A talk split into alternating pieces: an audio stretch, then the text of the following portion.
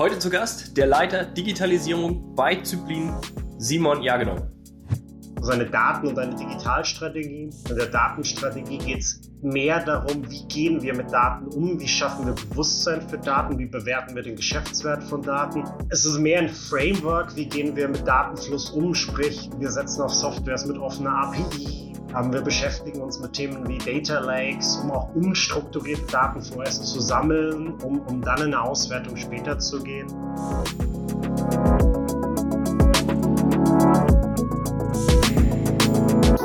Herzlich willkommen beim Digitalwerk Podcast mit Michel Philipp Marun.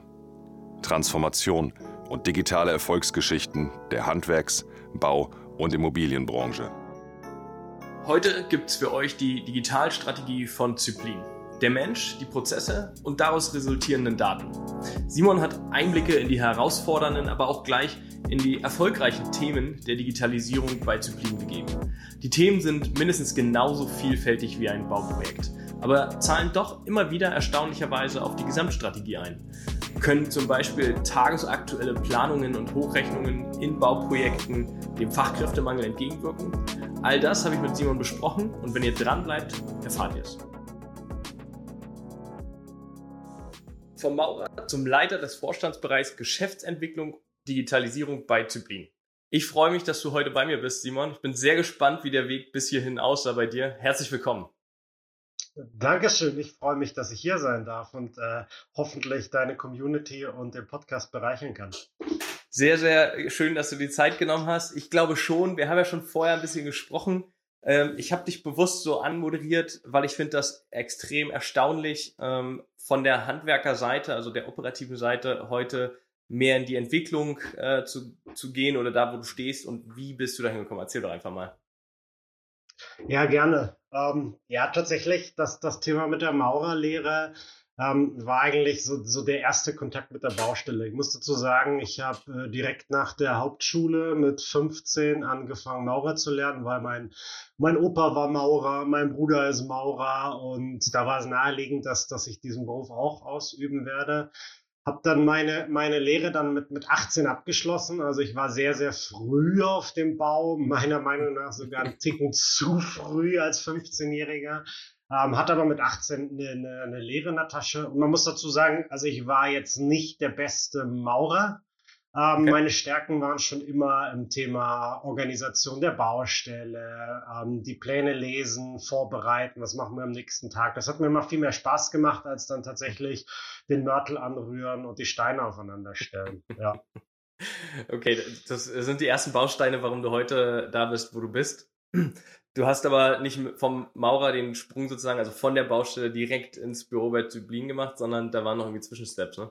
Ja, tatsächlich. Ähm, ich habe dann nach der Lehre auch, auch für mich entschlossen, okay, da, ich, ich möchte weitermachen, habe dann auf dem zweiten Bildungsweg sowohl meine mittlere Reife als dann auch mein Abitur nachgeholt. Das Abitur war sehr technisch ausgelegt und dann lag es auch aufgrund meiner Lehre nahe, dass ich dann ähm, Bauingenieurwesen studiere, habe dann Bauingenieurwesen im Bachelor in Konstanz studiert, konstruktiven Ingenieurbau vertieft, was auch verwunderlich ist bei meiner, bei meiner jetzigen Tätigkeit. Also mit Statik habe ich äh, nicht mehr so viel zu tun. ähm, und habe dann gleich eigentlich mein, meinen ersten Job dann nach dem Bachelorstudium bei, bei Zyblin begonnen und dort auf der Baustelle als Bauleiter, war dann als Bauleiter tätig und ähm, hatte dort auch schon meine ersten Berührungen, das war 2011, 2012, dann mit den Themen BIM und Digitalisierung, wobei das noch eine sehr, sehr frühe Phase für diese Technologien war.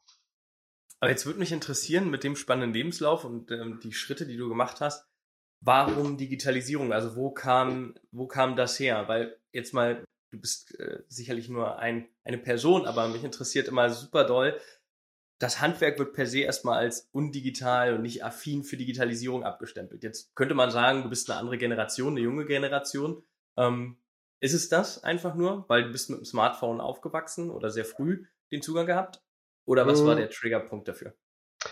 Eigentlich ist der Triggerpunkt bei mir ein anderer gewesen. Natürlich, ich, ich war immer sehr technologieverliebt oder ich bin sehr technologieverliebt, aber ähm, das ist der Zeit geschuldet, dass man heute als, Digital, als Technologieverliebter sehr stark in die Digitalisierung abschwingt. Unsere, die Generation unserer Eltern hätte wahrscheinlich mehr an Motoren rumgebastelt, aber weil das dort eher der Zeitgeist war, das ist heute Digitalisierung. Ähm, aber der Grundtriggerpunkt war für mich immer Dinge besser zu machen und, und ja, Verschwendung zu vermeiden. Wie kann man etwas optimieren und besser machen? Und wie kann man Technologie dafür nutzen, um Dinge einfach einfacher zu machen. Und vielleicht ist das auch, auch der Grundgeist, eine gewisse Faulheit in, in, in Fleißaufgaben, die, die natürlich bei mir liegt, äh, hat dazu geführt, dass ich Dinge besser machen möchte. Jetzt ist ja Zyplin kein kleines Unternehmen mit, ähm, ich glaube, 7000 Beschäftigten, ähm, über 3 Milliarden Euro Umsatz. Das sind ja schon ordentliche äh, Kennzahlen. Ähm, wie sieht denn so eine digitale Strategie aus bei Zyplin? Mal so in, habt ihr drei, vier Oberbegriffe definiert oder Bereiche, worauf die Strategie einzahlen muss oder die, die Ergebnisse einzahlen müssen? Ja, also ich, ich, ich hole mal in der Strategiearbeit aus. Es gibt, es gibt historisch gesehen, war Zyblin schon immer sehr, sehr innovativ im Bereich BIM, aber auch Technologien unterwegs. Die, die Dinge waren aber immer Projekt- oder ja, themengetrieben. Beispielsweise 2011, 2012 haben wir die ersten Initiativen Richtung BIM gestartet. Das war aber strategisch nie so genau ausgerichtet. Dann gab es erste Strategien, die hießen bei uns Produktion 2022, wo wir wirklich das Ziel hatten, unser, unser ähm, Geschäftsmodell von, von Baustelle mehr in Richtung Produktion zu bringen. Und natürlich ist da die Digitalisierung auch ein, ein wichtiger Baustein, diese Produktion zu unterstützen. Ähm, aber erst vor circa zwei Jahren hat die Strategiearbeit wirklich auf völliger Breite dann, dann auch, auch, auch Einzug ins Unternehmen gehalten. Und zwar auch über unsere Konzernmutter, die Strabag. Ähm, die Strabag hat eine Zentraleinheit, ähm, Strabag Innovation and Digitalization, ähm, geführt von unserem designierten ähm, CEO, der ab Januar dann CEO der Strabag wird. Der hat das, die Einheit aufgebaut und dort auch die strategische Arbeit, die Grundsteine für die strategische Arbeit gelegt. Und ähm, hat dabei zwei Grundlagenstrategien ins Leben gerufen. Das ist eine Daten- und eine Digitalstrategie. In der Datenstrategie mhm. geht es mehr darum, wie gehen wir mit Daten um, wie schaffen wir Bewusstsein für Daten, wie bewerten wir den Geschäftswert von Daten ein, es ist mehr ein Framework, wie gehen wir mit Datenfluss um, sprich, wir setzen auf Softwares mit offener API, wir, wir schauen, dass wir die wichtigsten Daten zusammenhalten und auch auswertbar machen. Ähm, wir beschäftigen uns mit Themen wie Data Lakes, um auch unstrukturierte Daten vorerst zu sammeln, um, um dann in eine Auswertung später zu gehen. Darauf aufbauend die Digitalstrategie, in der es mehr darum geht, Prozesse zu digitalisieren, indem wir Einzelprozesse auf, auf Geschäftswert und Digitalisierungsgrad bewerten und dort auch priorisieren, welche Prozesse möchten wir angehen in der Digitalisierung und welche sind erstmal auch analog völlig in Ordnung, weil A, eine Digitalisierung nicht den Mehrwert bringen würde und die Digitalisierung dort sehr auf oder die Digitalisierung dort sehr aufwendig wird.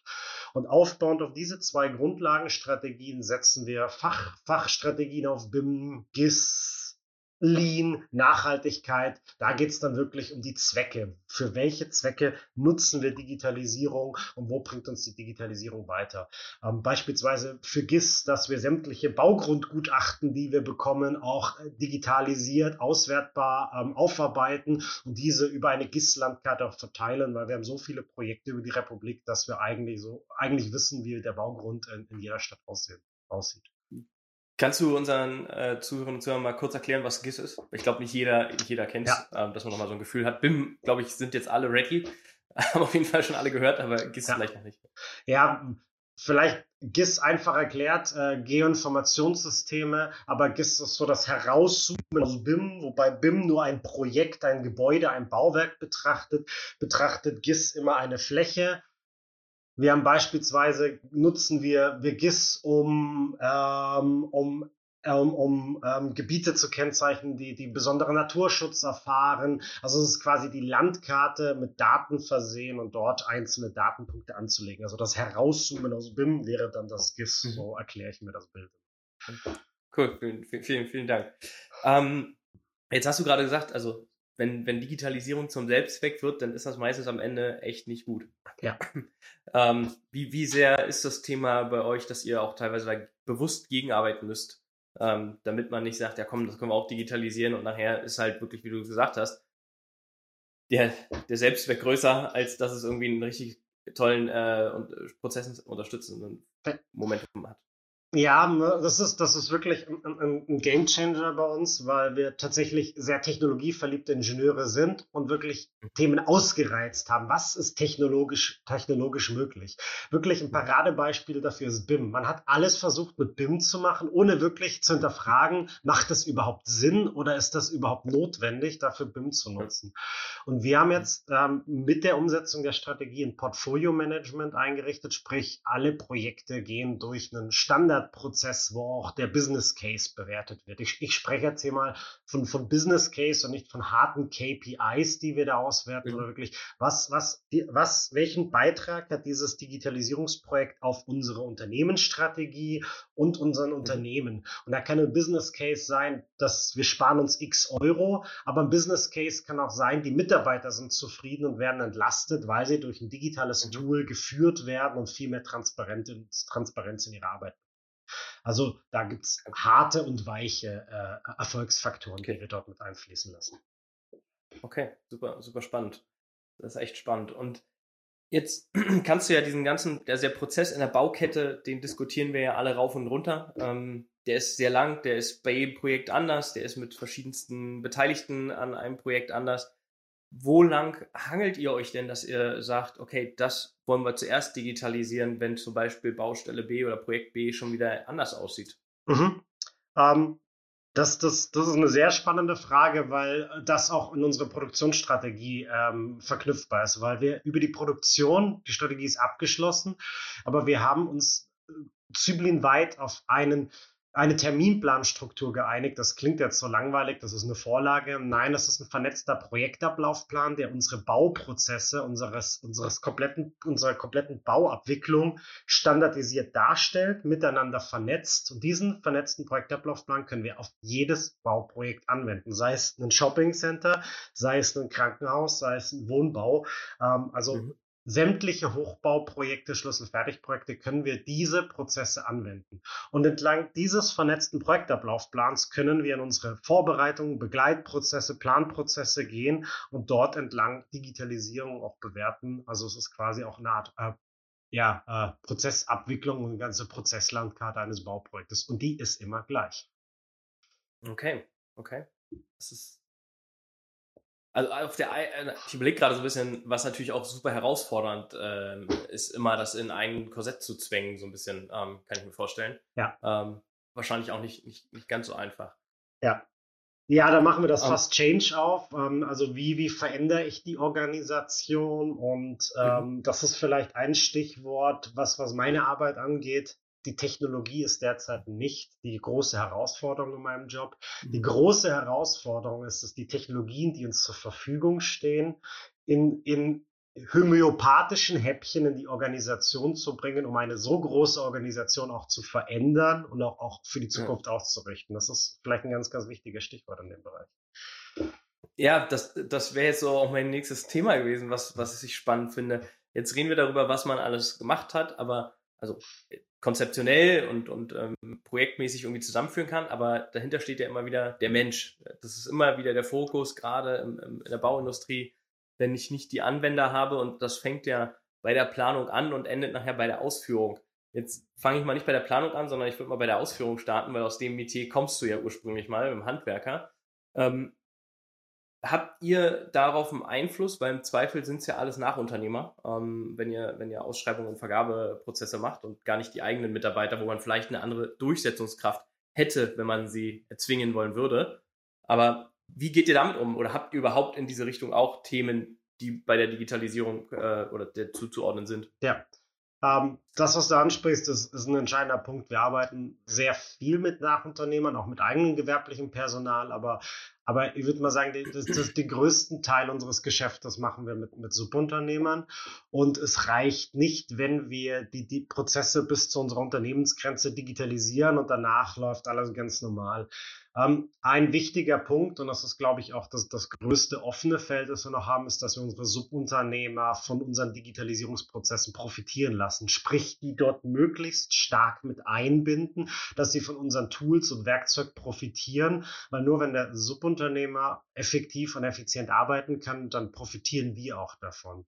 Ein Beispiel ist, dass, dass wir eine digitale Taktsteuerungstafel haben. Da geht es um ja, die Taktplanung, Taktsteuerung. Dort haben wir eine sechs Wochen Vorschau, welche Gewerke sind an welchem Bauabschnitt? Und wir holen mhm. jeden Morgen unsere Subunternehmer zusammen und diskutieren mit dem, was, was ist gestern passiert, was hast du in deinem Taktbereich geschafft, bist du im Soll, bist du im Termin, bist du in der Qualität, gibt es Abweichungen, müssen wir reagieren, müssen wir eine Maßnahmen setzen? Und dann besprechen wir an dem Morgen auch, was steht heute an und was steht die nächsten Wochen an. Und über diese Taktplanung, die wir wochen- und tagesgenau runterbrechen, können wir natürlich dem Elektriker Nachunternehmer genau sagen, du brauchst jetzt für die nächsten zwei Wochen nur eine Kolonne A4 Leute, weil der Takt es so vorgibt. Und da haben uns jetzt schon viele Geschäftsführer von Nachunternehmern gesagt, das ist extrem gut für die eigene Optimierung, weil sie jetzt plötzlich einen Einblick in den Gesamtablauf haben. Früher hatten sie immer nur einen Teilausschnitt, ihr Gewerk und sie kommen auf die Baustelle, was im Vertrag steht, aber ein Bauprojekt läuft sehr agil ab. Und wenn sich was verändert, bekommen die das häufig zu spät oder gar nicht mit. Durch diese täglichen Steuerungsbesprechungen, die digital unterstützt werden, helfen wir auch unseren Subunternehmern. Wir geben unseren Subunternehmern Checklisten mit, wo sie wirklich die Bauprozesse überprüfen können, die Dokumentation vereinfachen. All das sind gerade Themen, wo wir unsere Nachunternehmer mitnehmen und effizienter machen. Für euch habe ich heute nochmal etwas ganz Besonderes mitgebracht. Am Freitag, den 14. Oktober, ist es wieder soweit. Im Schwarzen Adler in Neuhof an der Senn, das ist bei Nürnberg, findet das ganztägige Event Baunetzwerk Zukunft 22 statt. Gastgeber ist im Übrigen das akademische Baunetzwerk. Wer das noch nicht kennt, der Verein steht seit über zehn Jahren als exklusives Netzwerk für den persönlichen Austausch, Innovationen und Digitalisierung in der Baubranche. Euch erwarten an dem Event spannende Vorträge und Impulse aus den immer wichtiger werdenden Bereichen der Branche, wie zum Beispiel Personalgewinnung und Entwicklung im digitalen Kontext, Nachhaltigkeit, New Work und grundlegende Brancheninnovationen. Das Event wird mit dem Startup-Wettbewerb Innovation Construction Awards 2022 gekrönt. Junge, innovative Unternehmen werden um den goldenen Ziegelstein pitchen und somit sich, ihre Ideen, Geschäftsmodelle und Unternehmen vorstellen.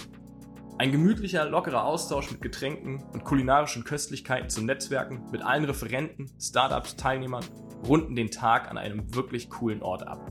Mit dem Gutscheincode Digitalwerk22 erhaltet ihr 20% auf euer Event-Ticket. Das könnt ihr super einfach buchen auf www.baunetzwerkzukunft.de. Also, wer noch kein Ticket hat, am 14. Oktober für die Veranstaltung jetzt 20% bei baunetzwerkzukunft.de buchen. Das ist ja ein super wichtiges Thema, weil nur so, das ist ja ein gutes Beispiel für, wie kann ich mit dem gleichbleibenden Personen am Markt, Handwerker, ähm, mehr schaffen. Ich schaffe ja nicht mehr Handwerker, sondern ich muss mehr freie Zeit, also wieder freie Zeit für alle Projekte schaffen.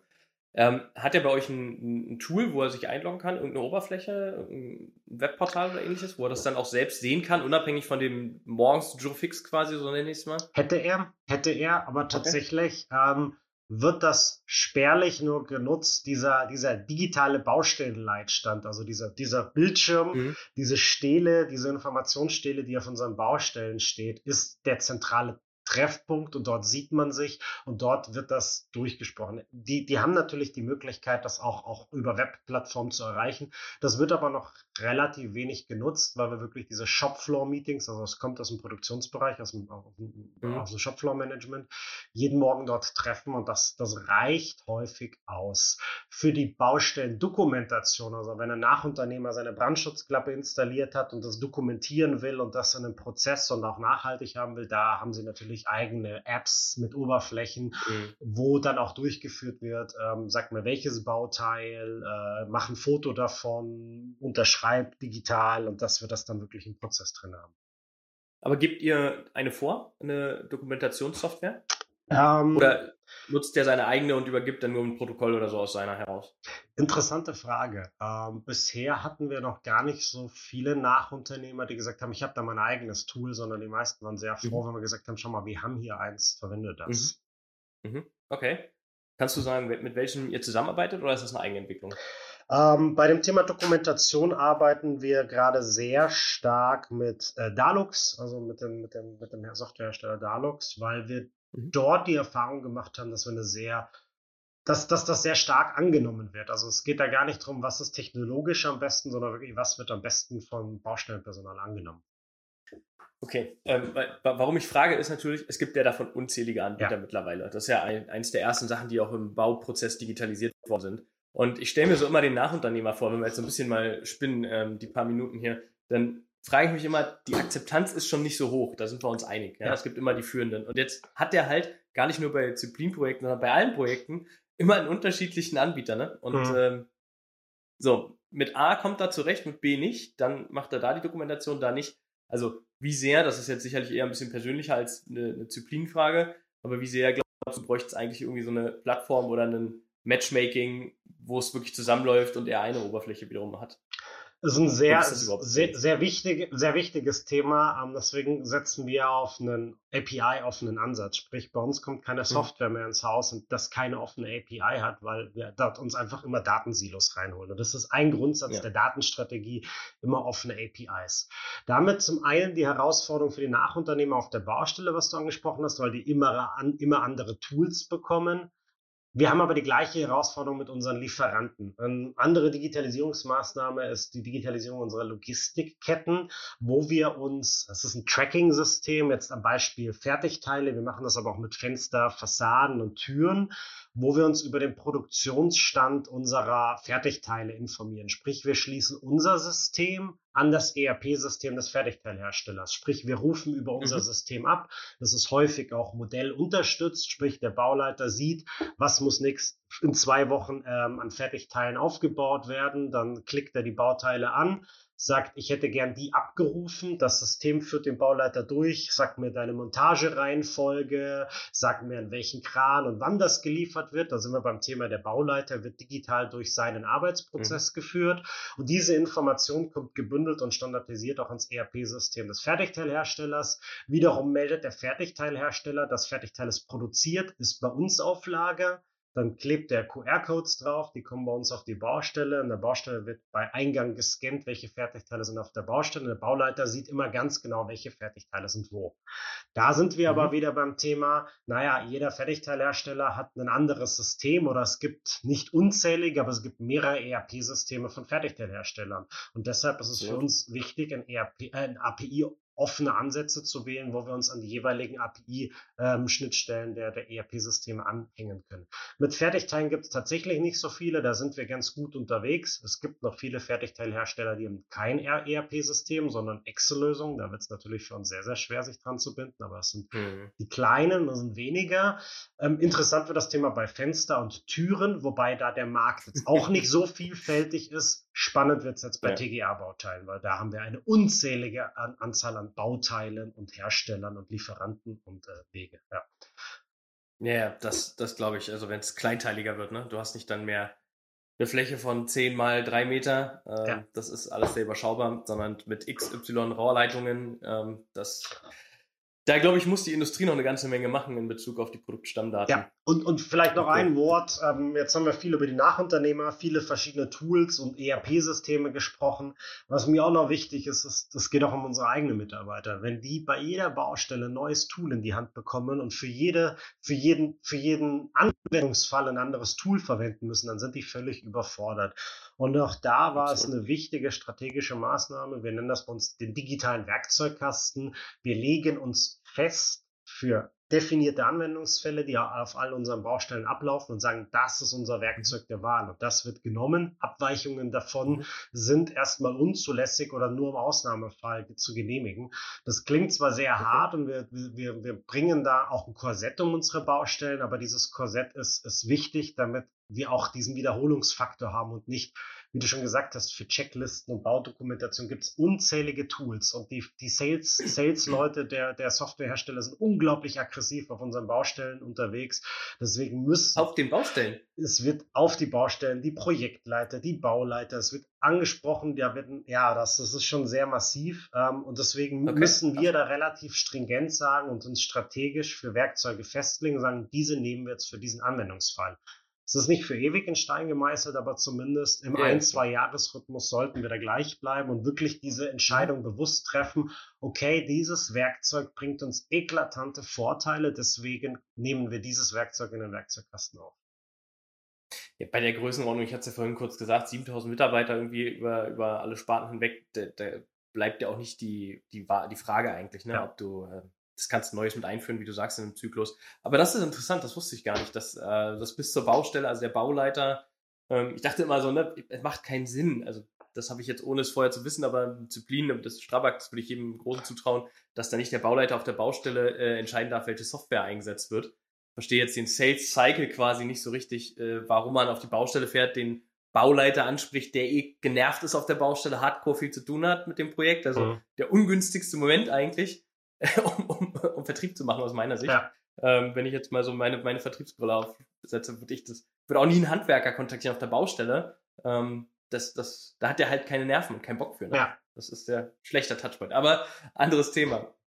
Ähm, jetzt haben wir über so super viele Lösungen gesprochen, die verschiedene Bereiche abdecken. Aber jetzt gibt's ja nicht nur ähm, ERP-Anbieter oder äh, Mängelmanagement-Anbieter, sondern auch andere Startups, Grow-Ups, keine Ahnung, wie wir dazu sagen wollen, wie zum Beispiel ein Gropius, mhm.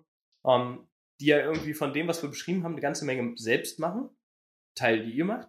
Wie siehst du es? Also ich würde die Frage zweiteilen. Wie siehst du es einmal aus der Disziplinbrille? Ist das der zukünftige Wettbewerb, der da entsteht? Und die zweite Frage an dich eher persönlich. Ähm, wie, wie stehst du zu, zu dem Geschäftsmodell? Weil du natürlich auch einen tiefen Einblick in die Prozessketten hast. Ich finde das ernsthaft sehr, sehr interessant und ich habe auch, auch deinen Podcast mit sehr aufmerksam verfolgt, Mikropios, ähm, weil das natürlich nicht nur zukünftige, sondern auch gegenwärtige Wettbewerber schon sind, weil wir wirklich dort am, am. Markt zusammenarbeiten. Ähm, aber ich, ich, sehe das als, als positiven Wettbewerbsdruck. Ähm, vor ein paar Jahren haben wir alle in die USA geschaut, auf, auf das Unternehmen Caterra, das mit Milliarden ähm, finanziert wurde bewertet. und bewertet ja. wurde. Und äh, wir da wirklich geschaut haben, oh, kommen die nach Europa, können die uns gefährlich werden? Ich habe meine Kontakte in die USA genutzt, um dort immer wieder Infos zu bekommen. Und wir haben gesehen, Caterra hat es nicht geschafft. Das liegt aber nicht dran, dass, dass dieses Geschäftsmodell überhaupt nicht funktioniert. Ich glaube, man hat diese Branche einfach unterschätzt. Und die, die, die Herausforderung oder die, die, die, die Chance, die da jetzt entsteht aus diesem Idee Caterra und vielleicht aus diesem Untergang dieser Firma sprießen neue Ideen heraus, die, die, die, die die Fehler, die Caterra gemacht haben, kennen und jetzt anders äh, reagieren. Und da sehe ich bei Gropius echt wirklich große, große Chancen, weil ähm, was, was machen die? Wir haben ein ultra, eine ultra fragmentierte Branche. Wenn ein Bauherr eine mhm. Idee hat, ein Bauwerk zu erstellen, bis dieses Bauwerk wirklich fertig ist, hat er so viele Kontaktpersonen, mit denen er spricht. Und dieser ultra fragmentierte Prozess. Ich habe einen Architekten für den Vorentwurf, für den Entwurf, für die Ausführungsplanung und ich habe eine Riesenarmada an Planer, eine Riesenarmada an Einzelvergaben. Das ist meiner Meinung nach nicht zukunftsfähig und auch nicht effizient äh, abwickelbar. Und deshalb ähm, ist, ist dieses Geschäftsmodell sehr, sehr interessant und da schauen wir sehr interessiert auch zu und versuchen daraus zu lernen. Wir werden jetzt nicht in Zübling komplett umbauen und das ähnlich wie in den Gropius machen. ähm, wir kennen unsere Stärken, aber das zeigt uns auch unsere Schwächen und die Reaktionen, die wir ähm, darauf auf, auf, ähm, machen müssen.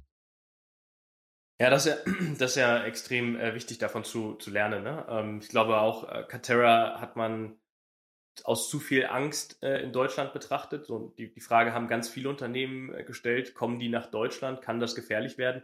Ich glaube, das war gar nicht so die Frage, ob, also, da, das war klar, dass die in, in, Deutschland nicht so Fuß fassen können oder in Europa, so wie sie es dort hätten tun können. Ja. Da war es einfach eine Vielzahl an Sachen, die sie gleichzeitig gemacht haben, zu viel. Mhm. Ich bin auch sehr erstaunt gewesen, als Markus, also Markus Fuhrmann von, von Gropius, äh, mir auch erzählt hat, was sie alles selber machen aber immer noch, glaube ich, ein Zehntel von dem, was ein Katerra selbst machen wollte. Und ähm, selbst bei Gropius ist es schon auch eine Aufgabe. Ne? Also das, aus meiner Sicht, das ist nicht gesetzt, dass das Ding jetzt durchläuft und ähm, die, die End-Erfolgsstory äh, wird zwangsläufig. Ich glaube, die sind auf einem sehr, sehr guten Weg, innovativ, denken Sachen neu, weil sie auch andere Sachen in anderen Industrien ja auch schon gesehen ja. haben. Ähm, ich, ich, glaube, das hilft. Ne? Ich weiß nicht, wie du es siehst, aber das hilft, andere Sachen, also andere Märkte schon mal aufgebaut äh, zu haben und dort Produkte äh, entwickelt zu ja. haben. Und vielleicht das Learning auch mit reinzubringen in die Bauindustrie, weil wir stehen uns manchmal, glaube ich, selber im Weg, äh, wenn wir zu sehr die Baubrille aufhaben. Ja, ja, definitiv, weil wir, wir haben so eine eingefahrene äh, Abwicklungsart von Bauprojekten. Wir haben uns die, die Customer Journey mal von einem, von einem GU, GÜ angeschaut. Also mit, mit neuen Ansätzen mal wirklich diese Customer Journey angeschaut und haben gemerkt, ja. da ist so viel Optimierungsbedarf in dieser Customer Journey und es ist schwierig heraus aus einem bestehenden Geschäftsmodell das zu verändern, weil natürlich die Baubranche, und da sind wir Generalunternehmer auch ein bisschen Selbstschutz, sind geprägt von der Ellenbogengesellschaft, von der Intransparenz und sobald der Bauvertrag geschlossen wurde, sind die Ellenbogen ausgefahren. Und dass das sich ändert oder dass sich das sehr stark gerade ändert, das ist allen bewusst, aber das ist nur so ein kleiner Teil. Ähm, Firmen wie Gropius haben die Chance, diese komplette Customer Journey neu zu denken. Und da tun wir uns natürlich als mhm. Konzern, alteingesessener Konzern auch, auch eher schwer. Klar. Ja, das, das, ich glaube, die, die Transformation von einem Zyklin zu einem Modell wie Catera oder Gropius ist ehrlich gesagt, glaube ich, auch gar nicht notwendig. Ich glaube, man muss sich mitentwickeln, ja. sonst wird man irgendwann gehen. Ja, auch ich glaube, ein Unternehmen mit 7000 Mitarbeitern ist nicht davor gefreit, äh, nach, weiß ich nicht, 100 Jahren oder wie alt Zyklin ist. Ähm, muss man schon kämpfen. Ja. Ähm, um, um Vor allem in der Vielschichtigkeit. Das ganze Unternehmen, alle Geschäftsmodelle, die kann man so nicht abwickeln. Mit öffentlichen Auftraggebern hat man einfach eine vorgegebene Art und Weise, wie man zusammenarbeitet. Und da ist ja die Vertragssituation ja schon nicht von, von Transparenz geprägt. Ähm, aber ähm, es gibt viele private Auftraggeber, wo man komplett neue Geschäftsmodelle auch denken kann. Ähm, ja. Der Zyblin ist nämlich ja. nicht nur Stuttgart 21, Edge Tower Berlin oder eine Milliarden oder knappe Milliarden Krankenhäuser für, für, für, fürs Army Corp, sondern wir bauen auch, auch Mehrfamilienhäuser. Wir bauen auch wirklich äh, Brot- und Buttergeschäft sind halt unsere 10 Millionen SF, 10, 15 Millionen SF-Projekte. Und da, da natürlich mhm. können wir ganz klar auf, auf, auf Startups, Grow-Ups ähm, schauen, wie arbeiten die und wie können wir, wir auch davon lernen, um uns besser zu machen.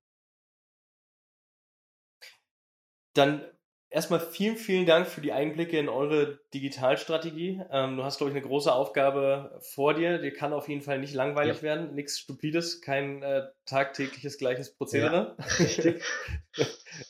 Es hat mir sehr viel Spaß gemacht, mit dir darüber mal zu sprechen, ein bisschen Einblicke in Zyklin zu erhalten und deine Sichtweisen auf die Digitalisierung der Baubranche zu haben. Ja, danke dir auch. Es hat mir unglaublich viel Spaß gemacht und es ist immer wieder erstaunlich, wie schnell so eine, so eine, so eine halbe Stunde auch ist. Aber ähm, war super und wir könnten, glaube ich, nochmal eine Stunde reden, aber das machen wir dann das, außerhalb. Das, das, ich wollte gerade sagen, das machen wir dann off the record auf jeden Fall. Also vielen Dank für deine Zeit erstmal. Danke dir. Liebe Zuhörerinnen und Zuhörer, vielen Dank, dass ihr wieder eingeschaltet habt. Vergesst nicht auf Abonnieren zu klicken und ich freue mich in zwei Wochen wieder euch zu hören. Bis dann. Ciao.